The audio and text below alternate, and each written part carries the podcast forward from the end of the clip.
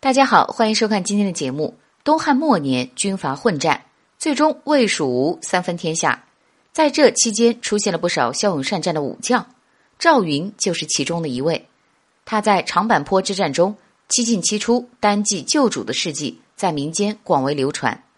当时赵云为了寻找在乱军中走失的糜夫人和刘备的儿子阿斗，在百万曹军中七次杀进杀出，最后不但护着后主刘禅。成功突围，还杀了曹操几十员大将。他对刘备的誓死追随，让后世称赞。但并不是每一个人都能理解他的苦心。当时两军激战的情况下，赵云逆行而上，很容易被人误会是去投奔曹操。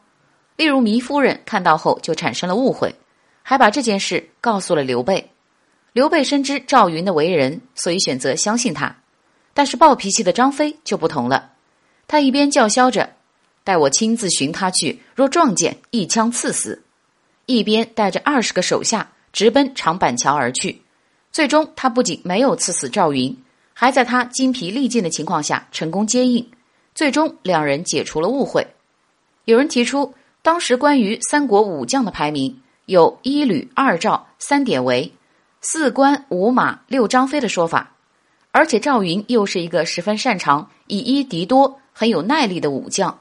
便认为张飞想要一枪刺死赵云，仅仅只是口出狂言，根本就做不到。却有人提出异议，觉得赵云经过长时间的激战，体力早已消耗殆尽。